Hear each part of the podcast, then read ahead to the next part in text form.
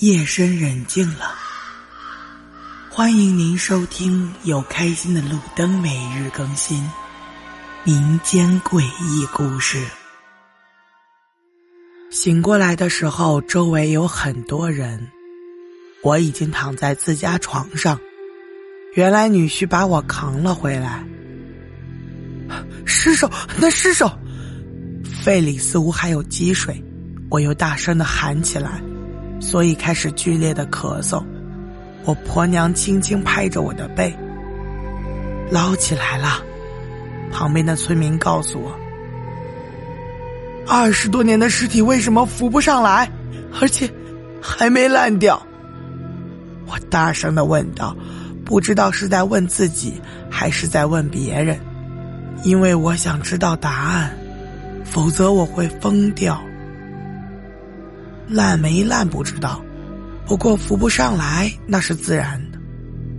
女婿忽然冷冷的说：“他的肚子里全是鹅卵石，刚刚他们搬上来的时候咕噜咕噜作响，像工地的水泥搅拌机一样，肚皮上凹凸不平。一个人吞了那么多石头，自然是起不来了。难怪我看见那尸体嘴巴鼓鼓的。”我这才安静下来，而且，那尸体没了左手，好像被啃掉了一样。旁边一个人嗫嗫的说：“我沉默下，挥了挥手，示意大家散去，然后不理家人的询问，埋起脑袋睡觉。其实我哪里睡得着？那个带着半根针的手到底在哪里？”找不到那半根针，我迟早会像我爹一样郁郁而终，死都不安心呀。日子逐渐过去了，女儿也告诉我们他们要离开了。好在身体没过多久就康复了，只是心病无法医治。村里的人知道这几十年事情的并不多，我在村子里有一定的声望。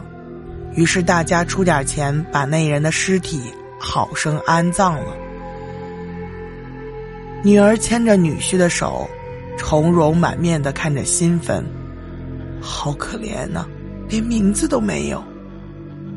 为什么没有？说不定和我同名。女婿忽然冒出一句，我用眼睛瞪了他一下，这才收声。七天时间很快过去了。女儿居然哭了起来，可能是非常不舍得，但又没办法。一定要照顾好自己啊！孩子娘抹着眼泪，抓着女儿的另外那只手。你看这手这么凉，以后怀了娃娃一定要注意呀。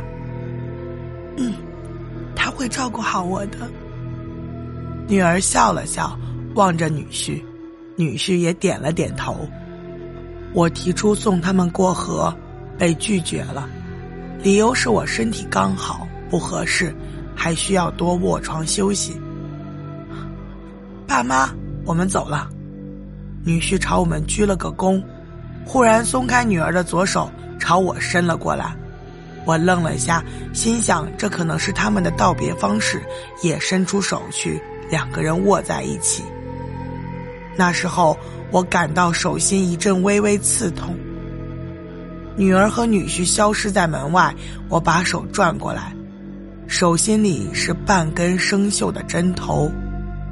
那时候我犹如当头棒喝，张了张嘴想叫女儿回来，但我知道无济于事。孩子娘还以为我舍不得，安慰我说：“女儿会回来的，难过什么？”回不来了，我哭丧着说，不再理会他，只是冲进内屋，翻出一个小铁盒子，打开来，里面是另外半根针，两下里一重叠，正好在一起，一根完整的针，就是二十年前我带出去的那一根。